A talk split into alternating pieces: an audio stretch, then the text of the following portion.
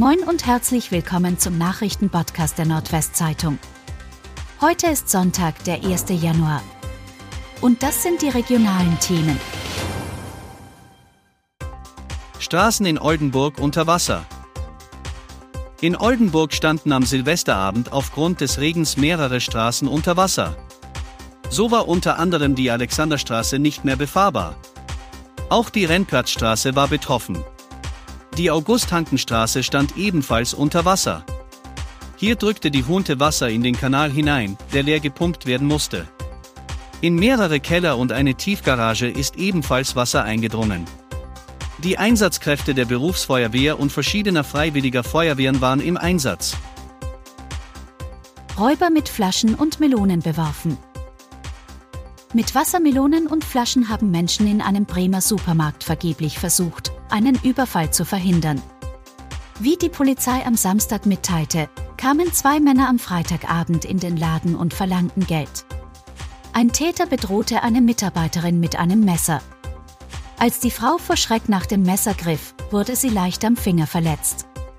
Dann stopfte sie Geld aus der Kasse in einen Stoffbeutel, den der Täter mitgebracht hatte. Eine andere Mitarbeiterin und ein Kunde bewarfen den zweiten Mann mit Flaschen und Melonen. Dieser wehrte sich mit Pfefferspray. Dann flüchteten die Täter. Die Polizei mahnt, man solle sich in solchen Situationen nicht selbst in Gefahr bringen. Stattdessen solle man sich Tätermerkmale und Fluchtrichtung einprägen und sofort die Polizei verständigen. B210 wird 2023 noch nicht saniert. Die vor drei Jahren als Provisorium angelegte Sanierung der Bundesstraße 210 zwischen Surhüsen und Abelitz muss noch ein Jahr länger halten als ursprünglich vorgesehen. Vor 2024 wird die seit Jahren geplante Sanierung der Straße nämlich nicht umgesetzt. Das hat mehrere Gründe.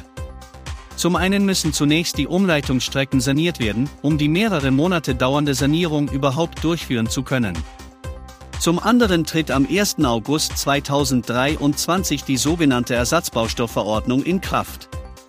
Diese legt bundesweit einheitliche Standards für den Boden- und Grundwasserschutz fest, was auch Auswirkungen auf die Straßensanierung in Ostfriesland hat.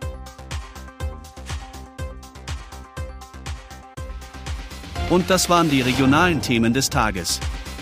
Bis morgen!